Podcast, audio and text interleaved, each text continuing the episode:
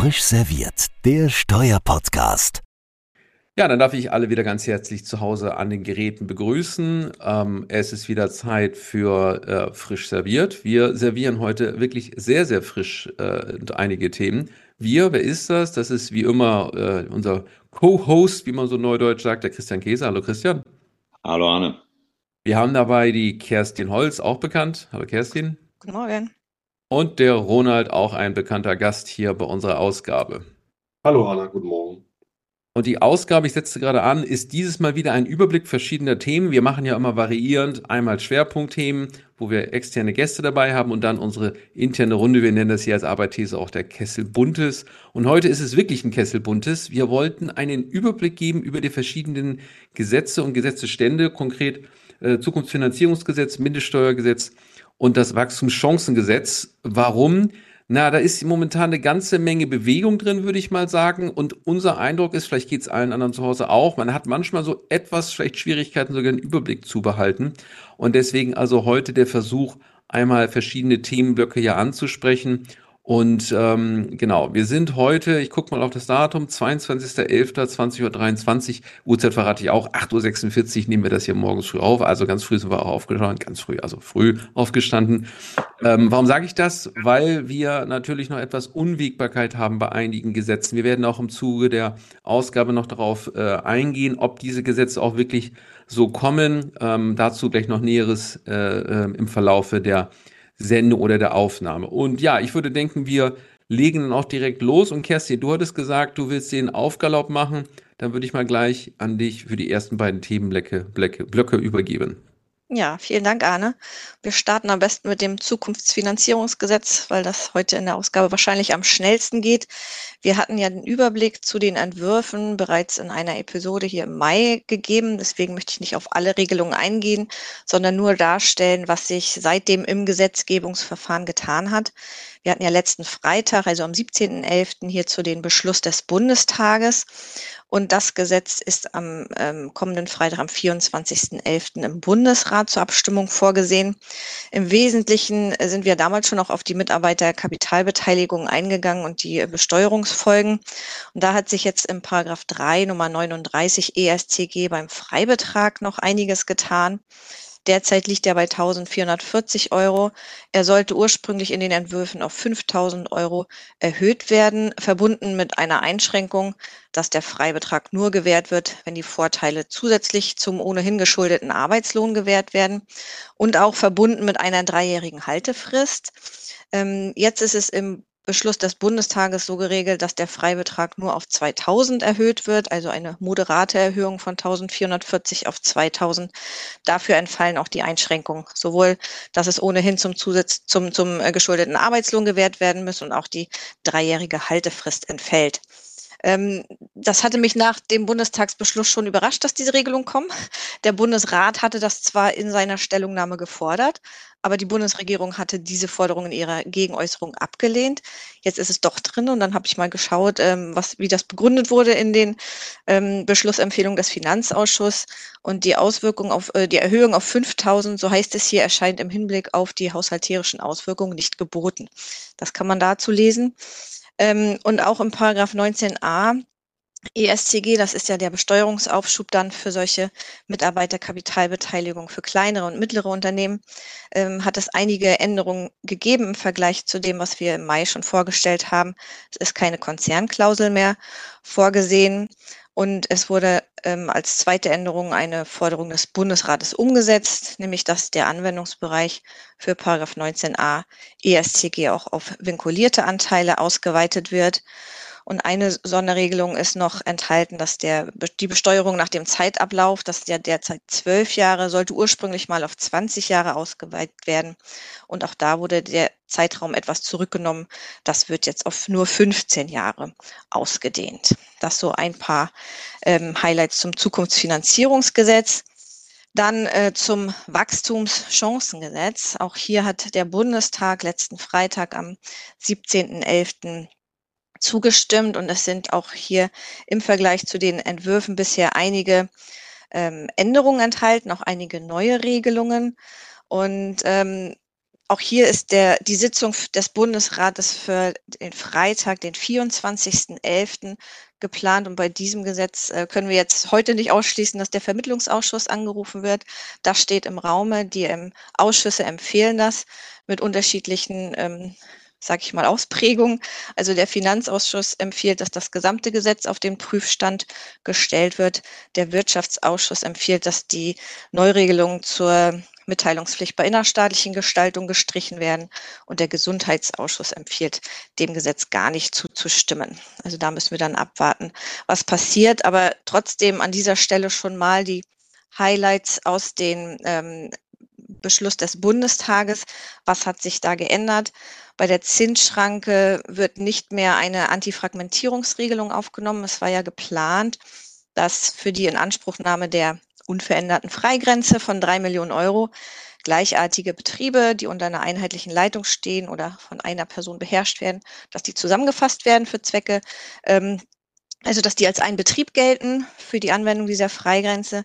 Das wird also nicht aufgenommen. Wir hatten auch in der Podcast-Folge zu dem Wachstumschancengesetz ausführlich schon die Änderung beim Verlustabzug dargestellt. Ähm, bezüglich des Verlustrücktages bleibt es bei der Ausweitung des Zeitraums auf drei Jahre. Aber an der Höhe der rücktragsfähigen Verluste beziehungsweise wie lange man diese hohen Verluste nutzen kann, da wurde etwas geändert, nämlich dass der Rücktrag von 10 Millionen beziehungsweise alle Beträge verdoppeln sich immer bei Zusammenveranlagung. Ich bleibe jetzt mal bei den 10 Millionen. Das ist nur für die Veranlagungszeiträume 2024 und 2025 vorgesehen. Danach, also ab 2026, ähm, ist dann nur noch ein Verlustrücktrag in Höhe von 5 Millionen Euro möglich. Und auch in die andere Richtung, beim Verlustvortrag, Stichwort Mindestbesteuerung, haben sich äh, ähm, Änderungen ergeben, nämlich bezüglich der Frage, wie viel von dem Verlustvortrag dann vom Gesamtbetrag der Einkünfte, der eine Million übersteigt, genutzt werden kann. Derzeit ist es ja 60 Prozent des eine Million übersteigenden Wertes geplant war, dass man dort 80 Prozent nutzen kann. Das ist jetzt auf 75 Prozent ähm, herabgesetzt worden, auch befristet. Das heißt, ab 2028 soll man da wieder auf die 60 Prozent zurückfallen.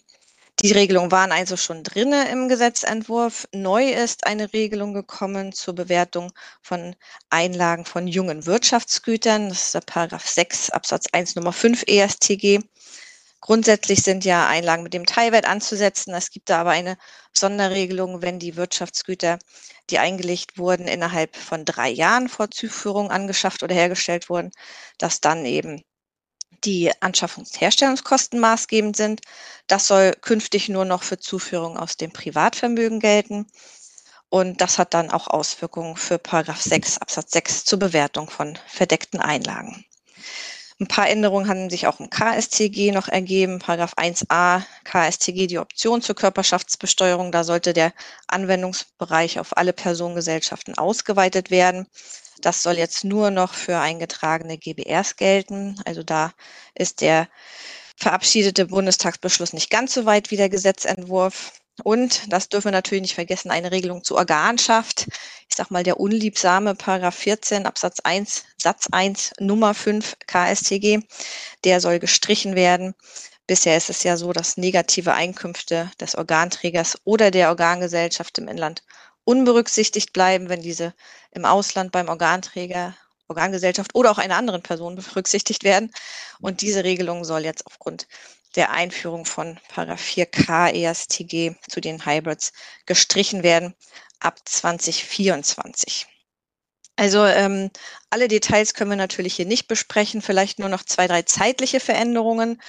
Ähm, die Änderungen bei der Thesaurierungsbegünstigung, die im Regierungsentwurf drinne, schon drin gewesen sind, die sollen vorgezogen werden, dass die schon ab VZ 2024 zum Tragen kommen. Ähm, bei der Klimaschutzinvestitionsprämie ist geplant, dass der Förderzeitraum ein paar Monate verkürzt wird, dass die erst für Investitionen gilt, die nach dem 29. Februar 2024 begonnen haben. Und auch bei der E-Rechnung soll der Übergangszeitraum, der schon im Regierungsentwurf von einem Jahr vorgesehen war, auf zwei Jahre und bei kleineren und mittleren Unternehmen sogar auf drei Jahre verlängert werden. Das war mal ein Überblick zu den Detailänderungen. Bisher habe ich einen Begriff ausgespart. Das war die Zinshöhenschranke. Und äh, da gebe ich jetzt in die Runde, weil ähm, Arne da mehr Informationen darstellen wollte. Genau, vielen Dank, Kerstin. Also vielleicht nur ganz kurz zwei, zwei Randbemerkungen. 14.1,5 KStG Streichung. Ich glaube, das ist wahrscheinlich wirklich überfällig, weil wir haben ja mittlerweile den, den 4K ESDG. Das Verhältnis der beiden Forschungen ist so ein bisschen krude. Und außerdem fehlen ja am 14.1.5 auch noch so Ausnahmebedingungen. Wenn ich doppelte Einkünfte erziele, versucht man da vielleicht im Auslegungshygiene Vergangenheit, Tagesliteratur äh, technisch abzufangen. Aber sicherlich wäre so eine Streichung gar nicht schlecht. Und vielleicht 6.1 Nummer 5, Anwendung für, nur fürs Privatvermögen. Interessant, ich dachte in der Vergangenheit gelte das eigentlich nur fürs Privatvermögen mit der Drei-Jahres-Regel. Aber das nur als Seitenbemerkung. Ähm, ja, dann kommen wir mal zur Zinshöhenschranke. Da äh, denkt man einerseits aufatmen. Sie soll nicht kommen an der Stelle. Vielleicht nochmal ganz kurz für alle, die das äh, in der Gesetzesentwicklung oder in Entwicklung nicht so nachverfolgen haben. Es ging ja eigentlich alles los mit der Frage, wie können wir Zinsen abziehen? Wir wissen, es gibt eine Zinsschranke. Wir wissen, es gibt bei einem nicht angemessenen Zinssatz allgemeine VGA-Grundsätze und 1 ASTG-Grundsätze. Und darüber hinaus gab es dann aber noch in, in der Historie im BMF-Schreiben zu Berechnungspreisen eine äh, häufig zitierte Randziffer 3.92 die den Zinsabzug auch dann einschränken wollte, wenn also der, ähm, wenn bestimmte Voraussetzungen erfüllt waren, wenn zum Beispiel also hier derjenige, der finanziert, nicht ausreichend wirtschaftliche Tätigkeit vollzieht. Also das war so ein bisschen der Versuch, diese OECD-Grundsätze äh, zur Frage, wie viel Substanz muss eine Gesellschaft haben, auch wenn sie finanziert, das auf den Zinsabzug zu übertragen.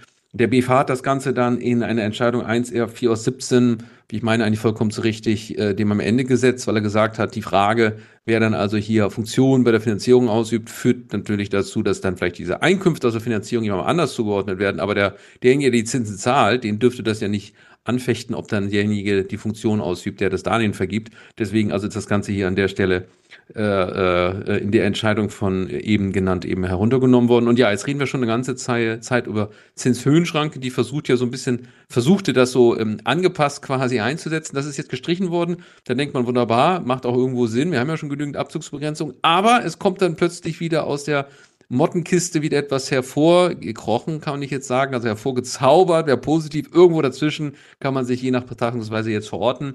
Da geht es um Vorschläge, die ursprünglich im 1a ASTG, ich glaube zum ersten Mal im Referentenentwurf zum ATAT enthalten waren, meine ich, die dann immer wieder diskutiert wurden. Jetzt enthalten in den Regelungen auch wiederum ASTG, das ist der 3D und 3 E-ASTG. Worum geht's da? Ganz interessant. Also es entspricht, ich habe das gerade vorliegen, liest das mal so kursorisch vor, vor, es entspricht nicht dem Fremdvergleichsgrundsatz, wenn bei einer grenzlosen Finanzierung bestimmte Voraussetzungen erfüllt werden. Wichtig auch, dann ist der Aufwand, der gemindert hat, der ist dann eben nicht äh, anzusetzen.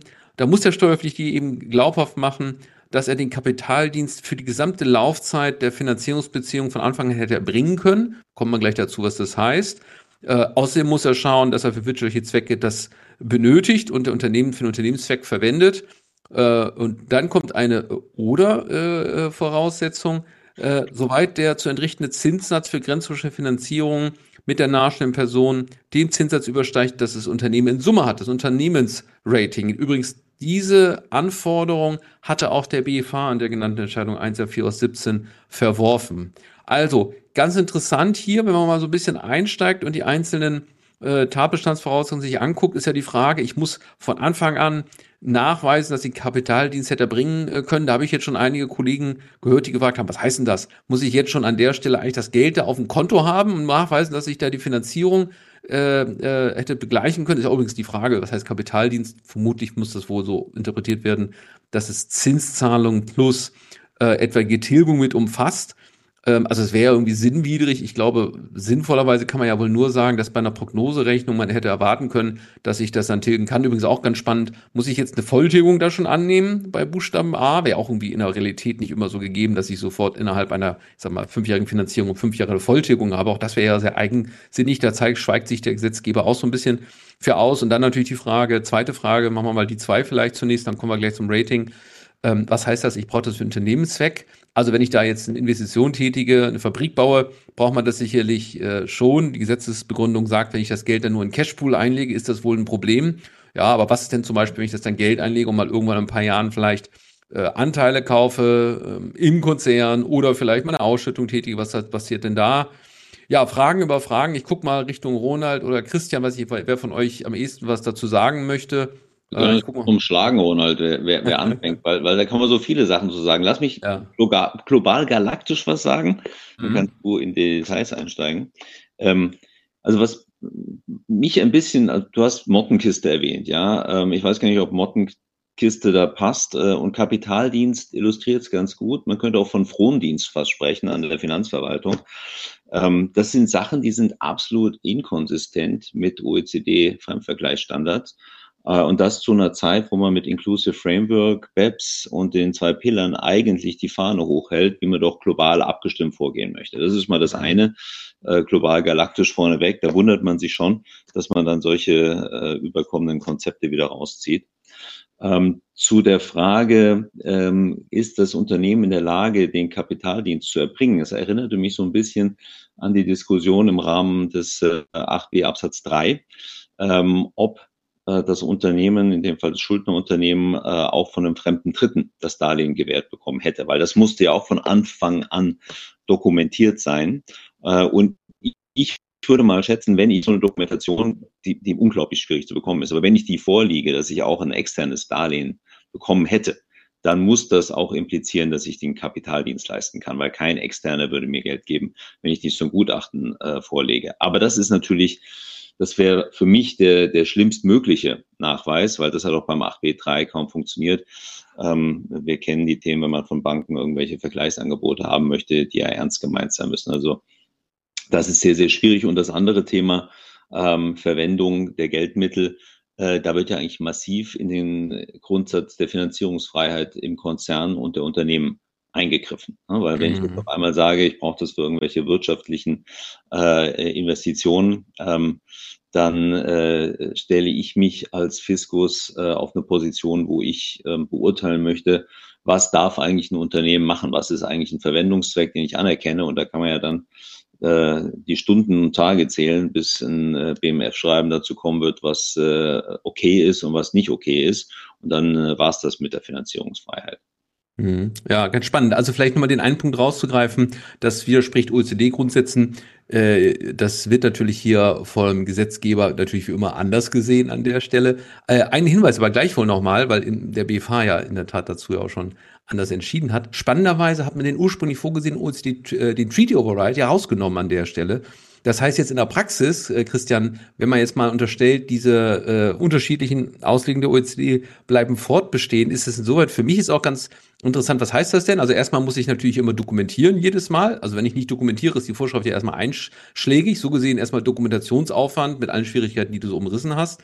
Äh, aber der zweite Punkt ist, selbst wenn ich mir auf den Standpunkt stelle, Mensch, die OECD-Grundsätze sehen ja ganz was anderes vor und das ist ja gar nicht OECD-konform, dann habe ich ja immer noch die Sperrwirkung mit dabei äh, einerseits könnte man sagen, andererseits, wenn man jetzt sagt, nee, nee, nee, das ist ja ja alles OECD-konform, sind wir natürlich mitten im Streit drin und vor allem dann in allen möglichen Verständigungsverfahren auch zukünftig. Ne? Das ist ja jetzt hier also Verständigungsverfahren nochmal richtig äh, Feuer ins Öl, weil natürlich äh, Verwaltung erstmal natürlich das so anwenden wird und vermuten, wenn das jetzt so käme und dann die Anforderungen mit allen Schwierigkeiten abverlangt. Der Steuerpflichtige aber vielleicht sagt, nee, nee, nee, Moment, da steht zwar im Gesetz drin, aber nur für die Nicht-DBA-Fälle, ja. Also irgendwie ist das jetzt hier wirklich so, äh, so, so eine, eine Lösung, weiß ich jetzt gar nicht. Gut, zumindest hat man mal die DBA ähm, respektiert man, will man jetzt gar nicht kritisieren, also mich nicht bitte falsch verstehen. Man fragt sich schon so ein bisschen, was das soll. Ronald, ich weiß nicht, ob du da eine Sichtweise zu hast. Und auch nochmal zu den Fragen Unternehmenszweck, äh, ähm, ob du dazu noch eine Sichtweise hast. Ne? Ja, hm, also auch diverse Sichtweisen. Die erste Frage, die ich mir so beim Lesen gestellt habe, da steht ja die Rechtsfolge des 3D ist ja, es entspricht nicht dem Fremdvergleichsgrundsatz. Und mhm. das Frage ist ja, wie, was heißt das jetzt konkret? Ähm, eigentlich müsste doch dann die Rechtsfolge sein, dass ich nach 1 Absatz 1 dann irgendeinen Teil nicht abziehen kann, weil so, mhm. eine richtige Rechtsfolge hat ja weder 3D noch 3E. Also 3E, da kommen wir gleich zu, der hat ja gar keine eigene Rechtsfolge.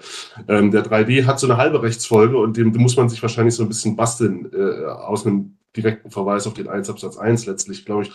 So ist, so ist das gemeint.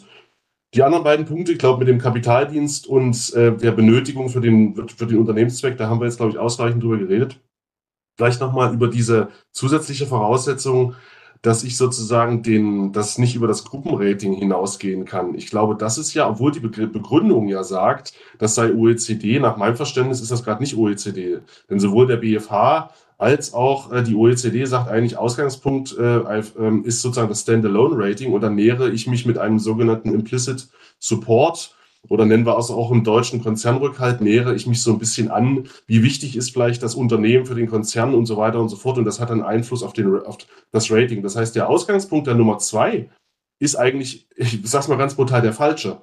Weil die OECD würde sagen, wir gehen vom Standalone-Rating los und, und nähern uns dann sozusagen je nach Wichtigkeit so ein bisschen dem Rating äh, an. Und, und was der Gesetzgeber jetzt ja macht, ist sagen, ich fange sozusagen beim Gruppenrating an grundsätzlich mal. Und dann gibt es diese Nummer zwei, also den Satz zwei, der sagt ja, wenn ich im Einzelfall nachweise, dass ein aus dem Unternehmensgruppenrating abgeleitetes Rating dem Fremdvergleichsgrundsatz entspricht, dann, dann nehme ich das.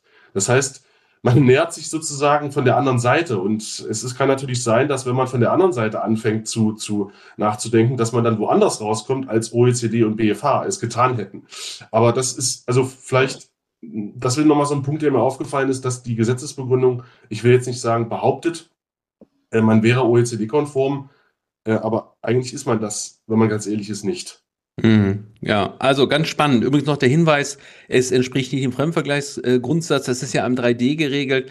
Auch nochmal dann spannend, wie ist das Verhältnis von 1.3D zu den VGA-Grundsätzen. Ich hätte ja gedacht, dass der 1.3D wahrscheinlich dann nur im Rahmen des 1 gilt. Ist das dann also der eigene Fremdvergleichsgrund nur für den Paragraph 1 AStG? Das heißt, diese Korrekturen werden dann wirklich nur im Rahmen des 1 AStG und nicht im Rahmen der VGA-Grundsätze zu korrigieren. So hätte ich das jetzt eigentlich gelöst. Mit der Folge, dass also wir auch keine Kapitalertragssteuer dann eben entsprechend hätten, wenn wir da also hier im Anwendungsbereich wären. Also viele, viele Fragen. Man merkt auf jeden Fall, dass das jetzt hier also zusammengeführt wurde. Und wie gesagt, wir haben auch schon den eben kurz angesprochenen Möglichkeit eines Fremdvergleichsgrundsatzes zu führen, wenn ich eben sage, dass ähm, Rating hier entspricht dem Fremdvergleichsgrundsatz, allerdings, wie eben von Ronald auch gesagt, vom Unternehmens äh, Gruppenrating abgeleitet, auch so ein bisschen eigen jetzt hier. Ne? Vielleicht noch ganz kurz den 3E. Wir sind zeitlich jetzt schon so ein bisschen am Hinter, äh, Hintertreffen äh, geraten. Ich versuche trotzdem das hier kurz zu äh, fassen, weil wir haben noch was zum Mindeststeuergesetz. Da sind auch noch ein paar ganz interessante, interessante Vorschläge drin. Der 3E, der hat also hier noch eine eigene Funktion, die kennen wir auch schon aus den vorigen Vorschlägen, wonach es sich bei äh, äh, es sich um funktions- und risikoarme Dienstleistungen handeln soll für bestimmte Finanzierungsbeziehungen, die Unternehmen gegenüber ähm, Unternehmen innerhalb der Unternehmensgruppe vermitteln oder Finanzierungsbeziehungen, wo ein Unternehmen ein anderes äh, also eine Weiterleitung von Finanzierung vollzieht. Da ist man also offenbar irgendwie darum bemüht, zukünftig festzuschreiben, dass ich hier an der Stelle äh, wiederum im Zinssatz runtergehe. Idee ist sicherlich äh, vermutlich mal zunächst die Situation, dass ich Zinsaufwendungen in Deutschland habe. Also klassischerweise wird es wohl der Inbound-Fall sein, äh, auch wenn natürlich outbound-technisch auch das denkbar sein könnte, dass man dann also sagt, der Zinsaufwand ist hier sozusagen nicht in vollständiger Höhe zu gewähren, weil per Fiktion diese Zinsen also hier eben nur einem geringeren äh, ja, Funktions- und Risikoprofil beim Empfänger unterliegen. Das ist jetzt so ein bisschen Antigesetzgebung zu 1 R4 aus 17 im Prinzip, wirklich in, in Gänze, wo man per Fiktion unterstellt. Ich bin also hier funktions- und risikoarm, sicherlich nicht so die feine Art und sicherlich auch etwas, was dann wiederum zu jeder Menge Verständigungsverfahren führen kann, wenn man das anwendet und die glaubt, das wäre DBA-konform. Hier ist es ähm, ähm, also auch so, dass dass zum Verhältnis zum DBA nichts gesagt wird. Hier ist nochmal ein Punkt, will ich nochmal auch sagen, ganz interessant. Von der Minderung der Einkünfte wird nicht gesprochen. Es ist natürlich im 1 AStG verortet, die Vorschrift, sodass man davon ausgehen kann, dass es nur zu Lasten des Steuerpflichtigen wirkt. Vielleicht auch so die Sichtweise, aber es ist relativ allgemein formuliert. Anders als beim 3D, wo ja dann also auch auf den Aufwand rekurriert wird, ist der 3E allgemeiner formuliert. Ich habe schon an der einen oder anderen Stelle die Frage gehört, müsste man da nicht ebenso hier umqualifizieren. Das ist so ein bisschen die Frage, die ich eben angesprochen hatte. Ist diese Fiktion, die ich habe, dann nur im 1 AStG verortet, zu Lasten des Steuerpflichtigen, oder muss ich nicht dann sagen, ich habe eben so eine Minderung der Einkünfte und hätte dann natürlich auch hier möglicherweise eine Steuerbefreiung. Also sicherlich ist das nicht intendiert. Ähm, äh, es wäre zumindest symmetrisch, dann würden wir symmetrisch auf der falschen Seite der, der Straße fahren an der Stelle. Ähm, das wäre so der Vorteil. Ähm, aber sicherlich nie so angedacht. Letzter Satz nur, wir haben immer noch die Möglichkeit, Funktions- und Risikoanalysen anzustellen und den Nachweis eben äh, zu führen, dass ich doch keine Funktions- und risikoarme Dienstleistung habe. Diese Möglichkeit besteht. Aber am Ende des Tages, Christian, ist es dann wahrscheinlich letztlich so gesehen vielleicht nur eine Frage der Beweislast, Fragezeichen, weil Ich habe sonst ja immer noch die Verwaltung, die muss den Nachweis führen, nachdem ich die Zinsaufwendung habe. Da ist erstmal der Aufwand. Zinserhöhende Umstände muss dann eigentlich die Verwaltung nachführen. Und jetzt, ich habe mir schon die Frage gestellt, ob es nicht am Ende des Tages eigentlich nur darauf hinausläuft, weil ich immer den Nachweismöglichkeit habe ich immer noch. Steht drin, ich kann nachweisen, dass es angemessen ist. Ist es am Ende des Tages Anführungszeichen nicht doch nur, ich will jetzt gar nicht das runterspielen, aber nur äh, eigentlich Umkehr der Beweislast, über die wir hier dann reden. Und plus die DBA-Implikation hatte ich schon angesprochen. Vielleicht weiß ich, ob du dazu eine Sichtweise hast. Aber ich habe ja den, den äh, 8b3 bewusst reingebracht, weil da ist es auch die Möglichkeit des Nachweises und mhm. damit eine Art Beweislast-Thematik, die aber faktisch zu einer materiellen Anwendungsschranke in dem Fall führt, ähm, mhm. äh, ja, des Escapes, ja, und auch genauso hier faktisch wirken würde. Und das ist ja auch genau der die Dokumentation und Nachweiserforderungen, das ist ja auch das, was die Wirtschaft kritisch angemerkt hat, die sind so gut wie nicht zu erbringen. Und jetzt müssen wir auch mal äh, den äh, Umsetzungszeitraum in den Blick nehmen, weil es sei denn, ihr korrigiert mich und es hat sich wieder mal was geändert. Meines Erachtens ist das schon ab 2024, also 1. Januar, anzuwenden. Ne? Mhm. Ähm, das könnte, ich würde mal sagen, spannend werden. Immerhin nicht rückwirkend ab 1. Januar 23. Da muss man sagen, das ist doch schon mal eine Erkenntnis. Ja, okay. aber auch äh, der Januar, das wird schwierig. Und ich muss ja äh, den Nachweis, mein Verständnis, zum Start der Finanzierungsbeziehung äh, nachweisen. Ja, und jetzt haben wir viele revolvierende Darlehen auch. Da frage ich mich auch, wie ist das mit revolvierenden, die ähm, bei Wirtschaftsjahr gleich Kalenderjahr ja klassischerweise auch zum ersten ersten revolvierend sind. Ne? Muss ich dann mhm. auf den Verlängerungszeitpunkt das bringen? Also ich glaube, dieses Nachweis-Doku-Thema, Beweislast, hast du gesagt, Thema wird zu einer materiellen Problematik hier. Und das sollte eigentlich nicht der Fall sein. Das sollte so nicht der Fall sein. Das wird auf jeden Fall auch natürlich die Auseinandersetzung in der Sache weiter erhöhen. Gut, also interessante verschiedene Aspekte. Wir werden mal ganz gespannt abwarten, was da passieren wird am Freitag, ob wir jetzt also da ein Gesetz bekommen oder ob wir doch noch vielleicht so ein bisschen äh, Probleme bekommen. Es bestehen ja auch gewisse Unsicherheiten sowieso derzeit bei all solchen steuerlichen Maßnahmen, die zu Entlastungen führen sollen. Worauf spiele ich an? Ich spiele darauf an, auf die Entscheidung des Verfassungsgerichts zur Frage, ob wir überhaupt einen fassungskonformen Haushalt derzeit haben. Da ist natürlich eine ganze Menge Unsicherheit überhaupt dabei enthalten, wie, wie die Bundesregierung damit umgehen möchte. Wir, glaube, können da jetzt hier momentan auch nur abwarten. Allerdings haben wir dem Podcast einen Vorteil. Wir können, weil die Aufnahme heute am 22. ist und die Veröffentlichung äh, am Tag, können wir manchmal auch ein bisschen die Zukunft sehen. Ich probiere das mal gerade hier. Hier tatsächlich eine Meldung aus der Zukunft. Heute ist Freitag, der 24. November und der Bundesrat hat in seiner heutigen Sitzung, wie wir es ja schon angedeutet haben, den Vermittlungsausschuss zum Wachstumschancengesetz mit dem Ziel einer grundlegenden Überarbeitung des Gesetzes angerufen. Ein Termin für die Zusammenkunft des Vermittlungsausschusses gibt es jetzt noch nicht. Deshalb müssen wir abwarten, ob und welche Punkte, die wir angesprochen hatten, letztlich umgesetzt werden. Wir werden diese natürlich in einer der künftigen Podcast-Episoden ähm, berichten und damit gebe ich zurück in die Vergangenheit. Ja, also interessant. Ich kann jetzt leider nicht sagen, was das Ergebnis ist, weil was wir gerade gehört haben, war die Zeitmaschine. Ähm, das bin ich jetzt auch gespannt, was rauskommt, wenn wir den Podcast uns selbst dann später anhören. Das machen wir immer vor Veröffentlichung. Okay, also das vielleicht an der Stelle. Und dann kommen wir zu einem weiteren Gesetz, hatte ich schon angekündigt, das sogenannte Mindeststeuergesetz. Das ist natürlich ein dicker Brocken, was wir hier auch schon angesprochen haben. Und jetzt gibt's mal wieder eine neue Fassung. Ronald ist sehr intensiv mit der Materie beschäftigt. Äh, Ronald, was haben wir denn jetzt an Neuerungen in diesem großen Werk äh, zu sehen? Da gibt es wahrscheinlich noch einige Neuerungen der OECD-Guidance, die eingearbeitet wurden, aber vielleicht auch ein bisschen mehr, Ronald. Ja, Arne, vielen Dank. Also, wir haben eine gute Nachricht. Das Gesetz ist jetzt dreistellig. Es hat, gibt jetzt nämlich 101 Paragraphen. Was da geändert wurde, komme ich gleich darauf zurück. Aber bevor wir sozusagen die Zuhörer verlieren, ähm, gucken wir uns doch mal an, was da sonst so links und rechts im allgemeinen Unternehmenssteuerrecht gemacht wurde. Vielleicht ein Hinweis auf eine versteckte Regelung, die es in sich hat durchaus. Also nochmal das, was glaube ich schon bekannt ist. Die Niedrigsteuergrenze, die wird jetzt abgesenkt im AStG von 25 auf 15.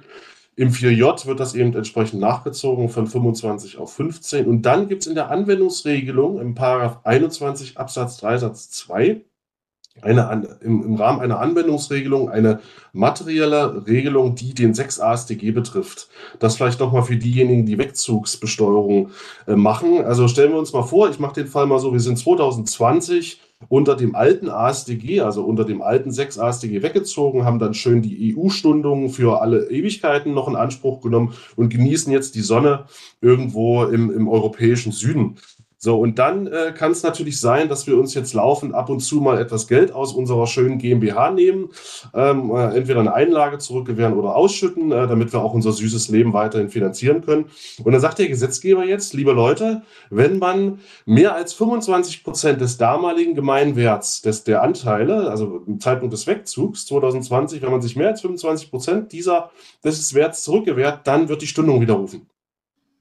Das ist jetzt eigentlich, sag mal, bei Lichte betrachtet, ist das jetzt genauso geregelt, äh, ja, im neuen 6 ASDG. Allerdings ist es natürlich schon der Hammer, dass ja empirisch, könnte man sagen, im Zeitablauf wird jeder, der unter altem Recht weggezogen hat, wird jeder irgendwann mal 25 Prozent des damaligen, also wir haben ja auch Inflation und so, ne? also, das, also die Wahrscheinlichkeit, dass alle ihre Stundungen irgendwann mal verlieren, ist sehr hoch. Und das Krasse ist ja auch, ähm, wenn ich jetzt eine Einlagerückgewehr mache von einer Einlage, die ich vielleicht heute leiste und mir morgen zurückgewehre, die also gar nichts mit dem damaligen Wechsel zu tun hat, dass dann diese Einlagerückgewehr mir meine alte Stundung da äh, widerruft. Also da muss man sagen, ganz ehrlich, das ist schon ein ziemlicher Hammer versteckt in der Anwendungsregelung, Arne. Das ist in der Tat ein Hammer an der Stelle. Also ähm, ich habe es ehrlicherweise auch zuerst gar nicht gesehen. Ich habe immer gedacht, eigentlich wollte man diesen 6 ASDG oder vielleicht können wir darüber nachdenken, ob man den irgendwie ein bisschen erleichtert, weil natürlich das jetzt immer die Frage ist, was soll denn das eigentlich, ne? Dass jetzt die Leute hier im Inland verhaftet werden sollen.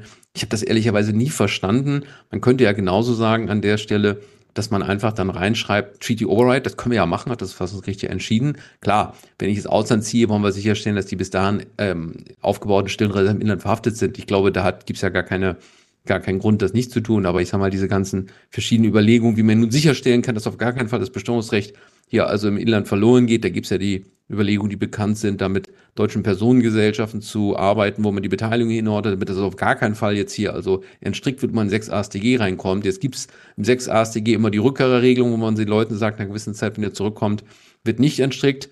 Aber jetzt eben noch das obendrauf. Das heißt, da kann man nur hoffen, dass die Personen, dass sie weggehen, dass die irgendwo noch anders Einkünfte haben, weil wenn sie jetzt da also versuchen wollen, da dann zuzugehen, dann droht dann irgendwann das, das zu knallen. Ja, also offenbar möchte man die Regelungen weiter anschärfen, ja. Ich hätte es irgendwie besser gefunden, mal konzeptionell neu drüber nachzudenken. Der geschätzte Kollege Jens Schönfeld hatte auf der ISDR-Tagung, Christian vor zwei Jahren, weiß ich noch, die Vorstellung äh, der Regelung gemacht und hatte da äh, einen, einen Satz reingefügt, der war, der, der hat das ganz schön um, umrissen. Ich kann das hier so wiedergeben, kommt noch nicht aus meiner Feder. Äh, niemand hat vor, eine Mauer zu errichten, sozusagen. Alle müssen hier sozusagen im Inland schön bleiben. Also, ich sag mal, das ist jetzt eine Gesetzgebung, die so vielleicht ein bisschen äh, überrascht. Weiß ich, Christian, ob du was dazu sagen willst. Ja, ist jetzt steuerpolitisch. Ja. Steuerpolitisch äh, Wegzug und Personengesellschaften äh, sind nicht so mein Spezialgebiet. Äh, also wir als Siemens AG werden im Inland bleiben erstmal und wären davon sowieso nicht betroffen. Ähm, aber tatsächlich äh, kommt das zu einer Mauer schon, schon ziemlich nahe. Und ich habe mir eben die Frage gestellt, ich gebe zu, ich habe es äh, auch ziemlich lange übersehen gehabt. Ähm, was war jetzt die Motivation dafür, das ähm, im, im Mindestbesteuerungsumsetzungsgesetz ähm, reinzubringen? Wir, wir haben ja mal überlegt, ob wir mal eine äh, Spezialfolge machen zu Personengesellschaften und äh, Mindestbesteuerung. Ähm, und äh, bei mir dreht sich jetzt gerade alles, ob es irgendeinen Fall gibt, ähm, der das BMF dazu veranlasst haben könnte, wo es irgendeine Wechselwirkung wird. Ich kann es mir schwer vorstellen, ja, mhm. aber man möchte ja immer eine Begründung finden für auch Abstrusitäten. Mhm. Ja, man möchte wahrscheinlich einfach nur dann die Ausschüttung, die ja dann, muss man fairerweise sagen, nur einem begrenzten Quellensteuersatz unterliegen, dass man da dann eben sagt, dass das will man begrenzen an der Stelle, damit man da eine Veräußerung äh, nicht in eine Dividende quasi wahrscheinlich umwidmet, vermute ich mal. Ne? Aber, das, ist ja, die, das, ist ja, das ist ja das Offensichtliche, ja. Aber ja. ich frage mich, gibt es nicht noch irgendetwas anderes, eine, eine Wechselwirkung? Müssten wir vielleicht mal nachhaken. Ja. Ähm, aber sie drängt sich einem nicht auf. Sie drängt sich nicht auf. Ich habe damit auch in der, äh, in, der in der Vertiefung nichts zu tun, gebe ich zu. Müssen wir vielleicht mal jemanden einladen. Vielleicht abschließend noch, weil wir jetzt so ein bisschen zeitlich schon ans, ans, ans Ende kommen. Ronald, noch irgendwas anderes, was wir noch äh, berichten wollen zum Mindeststeuergesetz und den übrigen, wie Paragraphen sind es jetzt? 100? 101, genau. Das Beste kommt ja bekanntlich immer zum Schluss. Äh, ich halte mich auch kurz. Man könnte jetzt noch eine halbe Stunde über diese äh, den letzten Stand reden. Also der letzte Stand ist, dass jetzt der Bundesrat im Dezember dem Gesetz noch zustimmen will. Also wir sind schon relativ weit. Ich glaube, es ist nicht so ruckelig wie beim Wachstumschancengesetz, hat man so den Eindruck. Und äh, vielleicht mal rausgegriffen, was ist jetzt gemacht worden sozusagen zuletzt? Was ist das letzte Update? Man hat die sogenannte Juli-Guidance der OECD äh, aus Juli 23 eingearbeitet. Teilweise hat man auch noch ältere Guidance aus Dezember 22 eingearbeitet in den Paragraphen 79 und 80. Das kann auch zu Missverständnissen führen, was da eigentlich geregelt wurde. Vielleicht kommen wir da gleich mal drauf zurück. Ähm, äh, nur mal so, was sind jetzt neue, neue Paragraphen, also völlig neue, man kann sich also wieder umgewöhnen. Vielen Dank äh, dafür auch. In Paragraphen 28 gibt es jetzt was zu marktfähigen und übertragen, übertragbaren steuerlichen Zulagen. Paragraph 39 ist etwas geregelt worden zur Behandlung von steuerlichen Vorteilen bei Beteiligung an bestimmten steuertransparenten Einheiten, wenn man das Wahlrecht nach 29 zur Berücksichtigung von Gewinnen und Verlusten aus Eigenkapitalbeteiligungen ausgeübt hat. Dann, wie gesagt, der 79 ist neu. Der liest sich erstmal so wie der Permanent Safe Harbor, der im Dezember 22 ja schon angekündigt wurde, der aber noch nie so richtig aus, ausformuliert war. Da war ja immer nur die Rede, wir wollen mal Simplified Calculations irgendwie vorschlagen, also permanent äh, wirkende Simplified Calculations. Und dann gibt es aber den Paragraphen 80, der äh, diese Simplifizierungen konkret nur für die unwesentlichen Geschäftseinheiten vorsieht. Und man fragt sich so ein bisschen, 79 verweist auf, auf den 80 letztlich. Ähm, gilt jetzt der 79 wirklich für alle, also für die Unwesentlichen oder für die Wesentlichen, oder gilt er eigentlich aktuell nur für die Unwesentlichen? Äh, diese Vereinfachungen, ich befürchte, so was man auch so hört, dass aktuell wir eben den permanenten Safe Harbor nur für die Unwesentlichen haben und nach wie vor noch einer Umsetzung, äh, auch auf OECD-Ebene, äh, einer finalen Verhandlung dessen harren, was eigentlich die permanenten Safe Harbors sein soll für die, ich sag mal, für die wesentlichen Geschäftseinheiten. Das ist, ist glaube ich, das aktuelle Verständnis. Was das angeht, dann hat man noch äh, den einen Sekundärergänzungs-Safe Harbor, das ist ja Sekundärergänzungssteuer Safe Harbor in Paragraph 89 eingefügt. Das ist so, sind so Fälle, wenn die UPE in einem Land ohne Pillar 2 Regelung sitzt, also USA oder China zum Beispiel, ähm, dass man da sozusagen nicht auf dieses Steuersubstrat zugreifen will, übergangsweise. Ähm, und dann gibt es noch ein paar Änderungen in, in anderen Paragraphen. Vielleicht nochmal zum CBCR Safe Harbor. Da sind auch so äh, äh, äh, kleinere äh, ähm, Nickeligkeiten drin, dass man so ein bisschen aufpassen muss, welchen Standort man nutzt, dass auch alle Gesellschaften dann diesen Standort nutzen. Also wenn man nicht den Konzernrechnungslegungsstandort nutzen, sondern einen lokalen Standort nutzt, dann steht im Gesetz, das müssen dann sämtliche machen. Und es gibt manche Länder, da machen das eben nicht sämtliche, sondern die einen machen das, die anderen machen das. Also Vorsicht beim CBCR Safe Harbor auch nochmal in der Praxis. Äh, das kann ruckeln. Und dann gibt es noch den QDMTT Safe Harbor, äh, der ja auch dauerhaft ist. Ähm, gibt es ein paar Änderungen.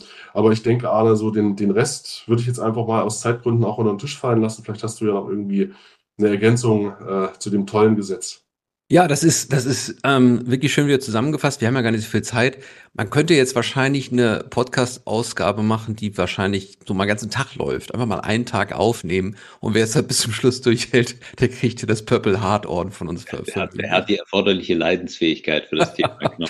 so ist das. Ja, das ist ein Gesetz, was soll man dazu sagen? Also das Wachstumschancengesetz kostet vielleicht zu viel Geld, das, das mag vielleicht gekippt werden, aber ich sag mal, dieses Gesetz wird sicherlich dennoch kommen. Das eine Gesetz, die Wachstumschance, das ist hier vielleicht das Compliance-Chancengesetz sozusagen, um die Compliance noch weiter zu äh, anzu, äh, äh, die Schrauben anzuziehen. Ja, das ist, ähm, da könnten wir jetzt ganz, ganz viel zu sagen. Was ich nur sagen kann, es ist, glaube ich, mittlerweile wirklich eine echte Herausforderung, dem zu folgen. Ich habe so den Eindruck, dass die Leute einfach nur erschöpft sind, äh, weil ja schon die Grundregelungen schwierig zu erkennen sind. Und was mir so ein bisschen Sorge macht, dass da oben immer noch neue Vorschriften immer noch da drauf kommen. Ich bin ja eigentlich jemand, der neue Gesetze gerne eigentlich liest. Ich oute mich jetzt hier, neue Materie, neue Spielzeichen, Neues zu analysieren. Ehrlicherweise ist das jetzt aber so ein Stand, wo ich den Eindruck habe, dass, dass man irgendwie kaum noch hinterherkommt. Vor allem deswegen, weil es ja eine ganze Reihe von Grundfragen gibt, die wir noch gar nicht geklärt haben. Ich will nur mal jetzt einen Punkt rausgreifen. Wir haben dazu ähm, in Köln auf der diesjährigen Tagung der bekannten äh, habe ich einen äh, Vortrag gehalten mit dem Andreas Bedecke, den wir jetzt noch für eine Zeitschrift, auch für die ICR, äh, nee, wahrscheinlich müssen wir die ICR machen, äh, sorry, aber der nächste wird bei der ICR natürlich wieder erscheinen. Ein Beitrag zur Frage, wie gehe ich eigentlich damit um, wenn ich eine Personengesellschaft erwerbe? Ähm, und da kommen wirklich Folgen raus, wo man sich wo man wirklich überrascht ist. Also selbst so einfache Sachverhalte stellen für echte Herausforderungen. Oder auch noch ein zweites Beispiel bei der Anhörung ist das äh, auch angesprochen worden. Da war ich ja mit dem äh, Kollegen vom IDW waren wir eingeladen und haben zur Frage der nationalen Ergänzungssteuer gesprochen. Man muss sich ja vor Augen führen, dass ich dann in der Situation, dass ich eine Steuererklärung abgeben muss und ich bin eine deutsche Tochtergesellschaft eines Außenunternehmens. Ich bin zum Beispiel in China, das ist mal das schöne Beispiel. Da muss ich ja hier nach dem Reporting-Standard des Konzerns abgeben, also nach chinesischen Gap.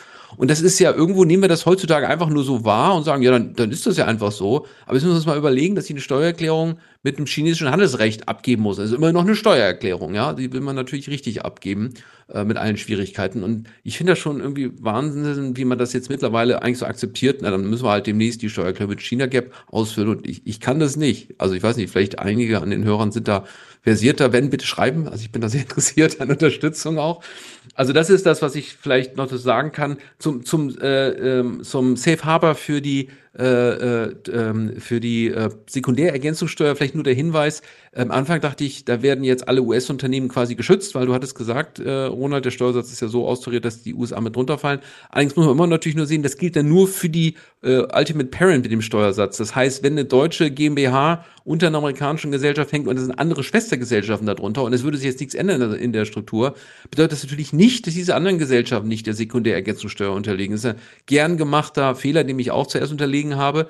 Also das äh, bedeutet, auch dort würden wir dann weltweit für alle anderen Einkünfte zuschlagen, wäre also nur die USA selbst, die damit drunter fielen und natürlich alle anderen äh, Länder, die natürlich diesen Steuersatz, nee, ist gar nicht richtig, das gilt nur für die UPE sogar, ne? Wenn ich es richtig sehe, Ronald. Eine kurze Nachfrage, äh, die, der Safe Harbor. Das gilt, das gilt für das Land der UPE.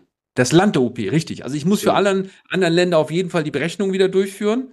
Ne? Also das, das ändert sich auch nichts. Da gilt dann, meine ich, nicht dieser Safe Harbor, es gelten vielleicht noch andere dann möglicherweise die wir dann auch kennen für die drei Jahreszeitraum. Das CBCR Safe Harbor könnte ich wohl dann auch anwenden.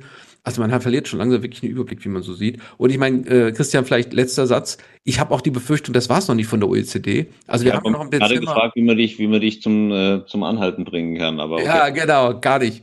Nein, aber da, da kommt ja vielleicht auch noch was, ne? Christian, du bist ich, ja gut Ich äh, gehe ganz stark davon aus, dass da noch was kommt und äh, erwarte auch noch was ähm, im Dezember diesen Jahres, äh, damit wir auch weiter unseren Podcast äh, schön befüllen können. Ja, das wird wahrscheinlich so auf hinauslaufen. Also man hat ja schon ein schlechtes Gewissen, das hier anzusprechen, weil wahrscheinlich alle zu Hause auch sagen, um Gottes Willen, ich kann es nicht mehr hören. Aber das Problem ist, wir werden uns damit auf jeden Fall weiter beschäftigen. Sollen aber Vereinfachungen sein, Arne. Es sollen Vereinfachungen sein. Ähm, und ähm, wenn man, wenn man weiß, dass äh, öfter mal was als Vereinfachung daherkommt, dann aber doch keine Vereinfachung ist, darf man gespannt sein. Aber vielleicht wird es ja wirklich ein Weihnachtsgeschenk. Schauen wir mal. Schauen wir mal. Die Hoffnung stirbt zuletzt. Also wir werden auf jeden Fall auch darüber berichten.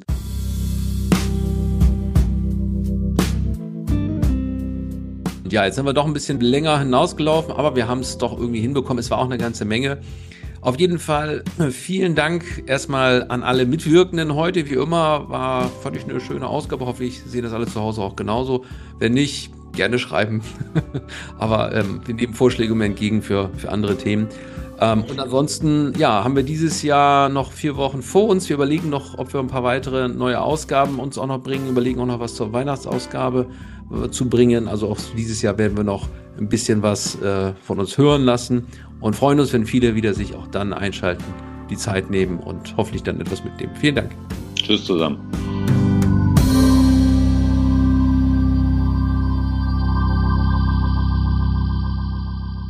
Frisch serviert, der Steuerpodcast, powered by CH Beck.